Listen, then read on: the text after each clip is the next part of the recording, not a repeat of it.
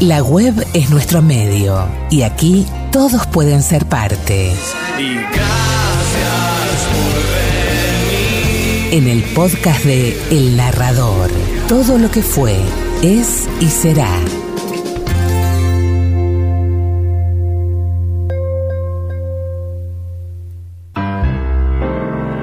Una noche de cerveza caliente y mujeres frías.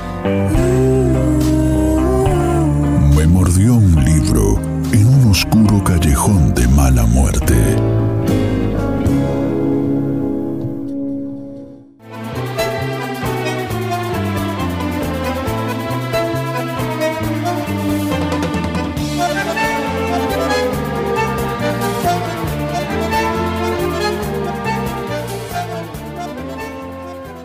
No va a venir. Son mentiras lo de la enfermedad y que va a tardar unos meses. Eso me lo dijo tía, pero yo sé que no va a venir. A vos te lo puedo decir porque vos entendés mis cosas. Siempre entendiste las cosas. Al principio me parecía que eras como un tren o como los patines. Un juguete, digo. Y a lo mejor ni siquiera tan bueno como los patines. Que un conejo de trapo al final es parecido a las muñecas que son para las chicas. Pero vos no. Vos sos el mejor conejo del mundo y mucho mejor que los patines. Y las muñecas tienen esos cachetes colorados, redondos, caras de bobas tienen. Eso es lo que tienen. A mí no me importa si no está. ¿Qué me importa a mí? Y no me vine a este rincón porque estoy triste. Me vine porque ellos andan atrás de uno. ¿Querés esto? ¿Y qué querés, nene? Y puro acariciar. Como cuando te enfermas y andan tocándote la frente, que parece que los tíos y los demás están para cuando uno se enferma, y entonces todo el mundo te quiere. Por eso me vine. Y por el estúpido de Julio, el anteojudo ese que, porque tiene 11 años y usa anteojos, se cree muy vivo, y es un pavo que no ve de acá a la puerta, y encima siempre anda pegando. Se ríe porque juego con vos. Mírenlo, dice.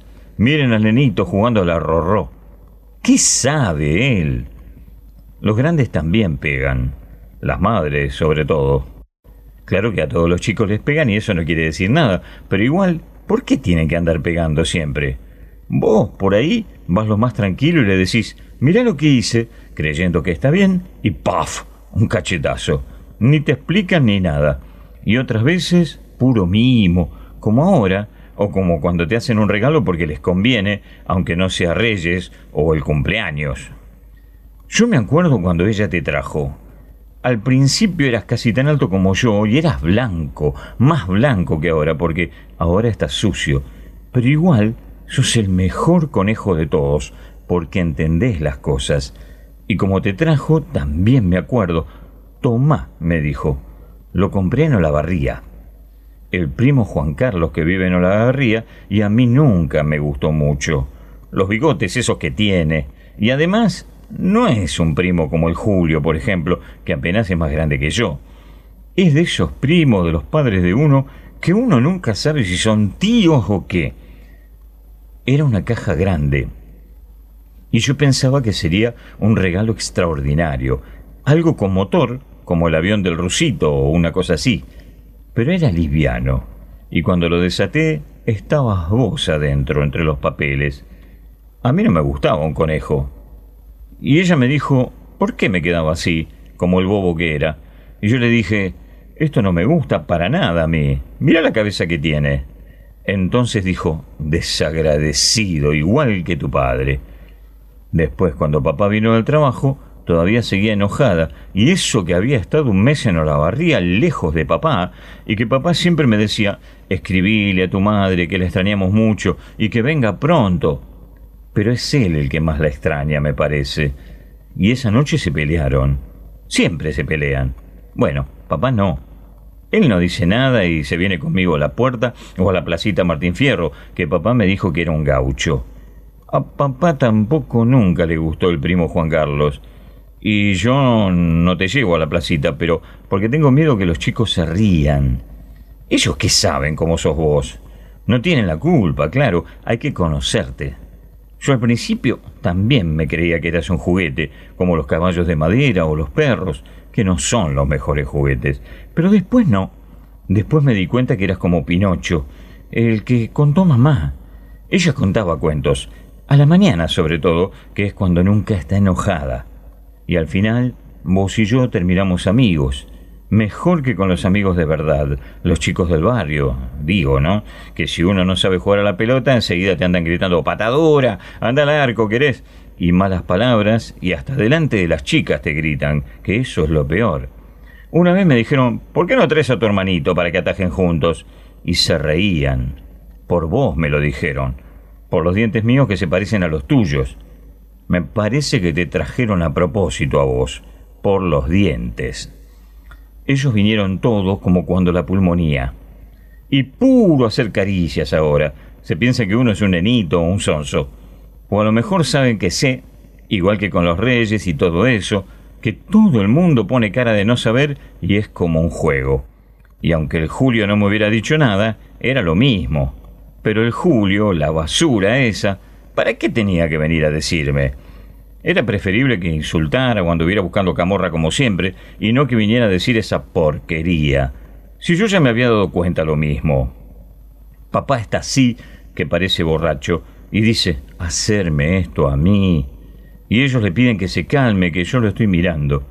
Entonces me vine para hablar con vos, que lo entendés a uno, y sos casi mucho mejor que el tren, y ni por un avión como el del rusito te cambiaba, que si llegan a imaginar que yo te iba a querer tanto, no te traen de regalo, no. Y nadie va a llorar como una nena porque ella está enferma y no puede volver por un tiempo. Y si son mentiras, mejor. Oscarcito tampoco lloraba. Ese día también había venido mucha gente, pero era distinto. En la sala grande había un cajón de muerto para la mamá de Oscarcito. Estaba blanca. Oscarcito parecía no entender nada. Nos miraba a todos los chicos, pero no lloró. Le decían que la mamá de él estaba en el cielo. Y esto es distinto. Mi mamá no está en el cielo. En Olavarría está. El Julio, la basura esa de porquería, me lo dijo, pero a lo mejor se fue enferma a algún otro lado y, ¿por qué no puede ser? Todos lo dicen, todos menos el primo Juan Carlos que tampoco está. Y mejor si no está, que a mí no me gustó nunca, por más que ella dijera, tenés que quererlo mucho. Y una vez que yo fui a Olavarría, no los dejaba que se quedaran solos. Anda a jugar al patio. Siempre querían que me fuera a jugar al patio. Ella también. Y después, puro regalar conejos, sí se creen que uno no se da cuenta, como ahora que si estuviera enferma no sé para qué lo andan aconsejando a papá. Y él me mira y se queda mirándome y me dice, hijo, hijo.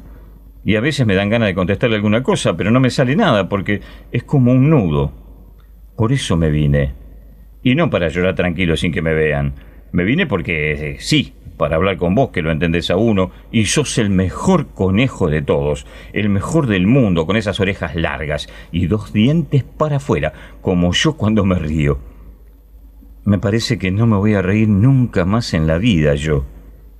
Eso es lo que me parece. Y al final, a nadie se le importa un pito de los dientes, porque yo te quiero lo mismo y te quiero porque sí, porque se me antoja, no porque ya te trajo, y mejor si no va a volver. Ojalá se muera. Y lo que estoy viendo es, que esa cabeza que tenés no es nada linda, ¿no? Y si quiero, vamos a ver si no te tiro a la basura. Que al final de cuentas nunca me gustaste para nada vos. Y lo que vas a ganar es, que te voy a romper todos los dientes y las orejas y esos ojos de vidrio colorado como los estúpidos. Así, sin que me dé ninguna gana de llorar ni nada, por más que te arranque el brazo y te escupa todo. Y vos te crees que estoy llorando, pero no lloro aunque te patee por el suelo, así, aunque se te salga todo el acerrín por la barriga y te quede la cabeza colgando, que para eso tengo el tren y los patines y...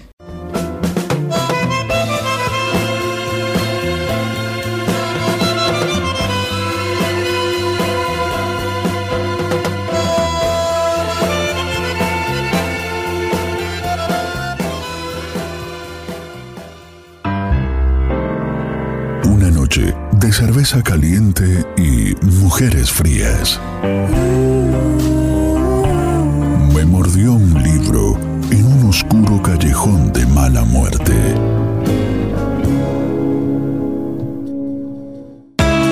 Un cuentista de historias increíbles.